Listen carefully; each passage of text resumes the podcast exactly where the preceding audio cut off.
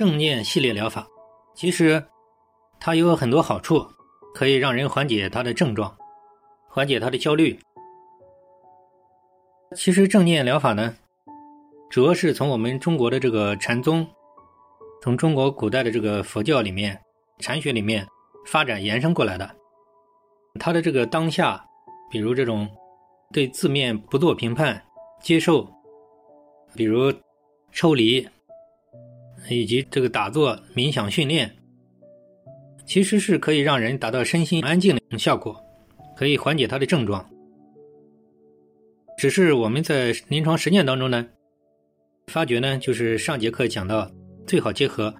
这种主要的心理分析，解决它背后的根源，主要的根源，这样可能好一点。然后是破解它的惯性。至于这个正念疗法，比如他讲的这种。禅宗里面的这个不要评判，这是来源于佛教里面的这个分别心，不要有过度的分别心，因为分别心有个好坏的标准，有这个善恶对错是非的标准，这样的话就产生了这种执着妄想。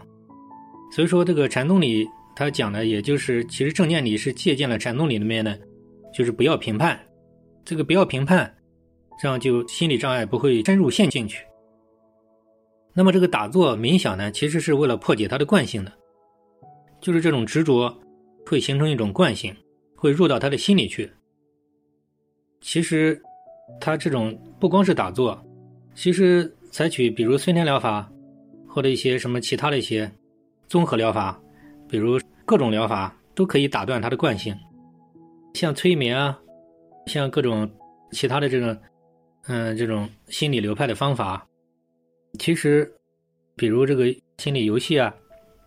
比如这种格式塔啊，凡是能打断他的一些行为主义啊、脱敏暴露疗法，比如丰富生活，像各种方法都可以打断他的惯性。那么就是各种综合的疗法，其实都有它的用处。像比如那些心理剧的治疗，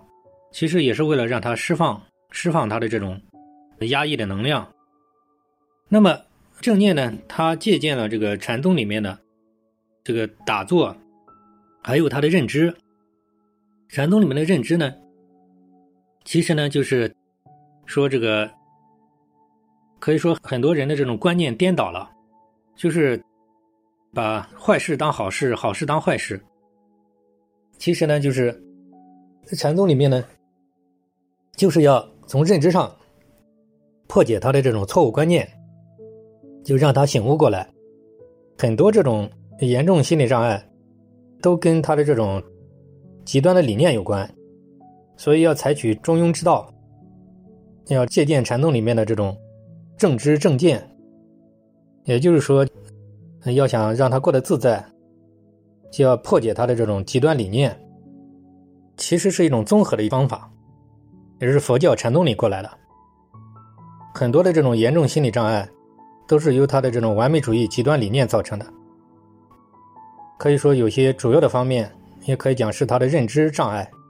是他的认知的一些误解、一些偏差导致的，然后产生了极端的多疑、极端的误解。所以说，我个人认为呢，这个也可以结合认知疗法里面的一些认知改造。总之，这样综合的疗法可能效果比较好一些。